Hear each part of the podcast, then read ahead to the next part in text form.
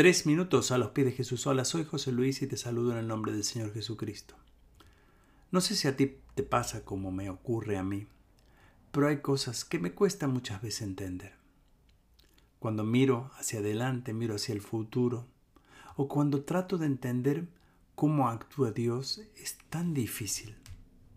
A veces me desanimo, a veces me cuesta y no logro entender todo lo que realmente puedo ver, porque en realidad me doy cuenta que veo parcialmente. Esto mismo dice el apóstol Pablo en el capítulo 13 de Corintios. Dice el versículo 12, ahora vemos todo de manera imperfecta, como reflejos desconcertantes, pero luego veremos todo con perfecta claridad.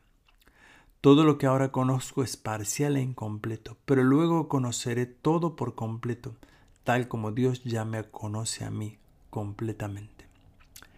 Me encanta esta reflexión del apóstol Pablo. ¿Por qué? Porque en realidad nos muestra claramente que es verdad lo que sentimos y lo que pensamos. No vemos todo con claridad. A veces nos falta o nos faltaría conocer el final de la historia para entender por qué Dios hizo o actuó de tal manera o por qué permitió tal o cual cosa para nuestra vida. Sin lugar a dudas, estas cosas y muchas otras nos van a generar preguntas que van a atacar directamente nuestra fe.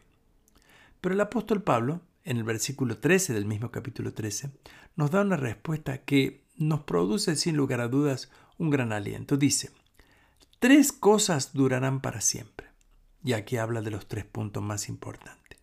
La fe, la esperanza y el amor. El mayor de las tres es el amor. ¿Qué nos está diciendo el apóstol Pablo aquí?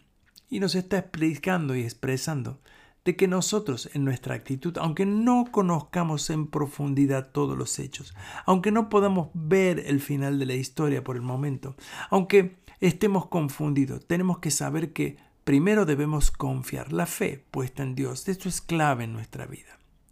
Segundo, no solo la fe, tener la esperanza. Esperanza es esperar conscientemente de que Dios hará lo mejor para nosotros. Y finalmente dice el amor. El amor es justamente la actitud correcta que siempre vamos a tener y podemos tener. Por eso tenemos que mirar al cielo, mirar al Señor, con fe, sabiendo que va a venir, sabiendo que la esperanza nuestra no es en vana.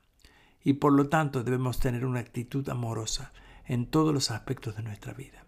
Y saber, por sobre todo, que Dios nos ama. La Biblia dice en Juan, Dios es amor y el amor de Dios lo expresará y será expresado siempre. ¿Y tú qué piensas de esto? Nos gustaría escuchar tu testimonio o opinión. Nos los puedes dejar en iglesialatina.com. Que tengas un día muy bendecido.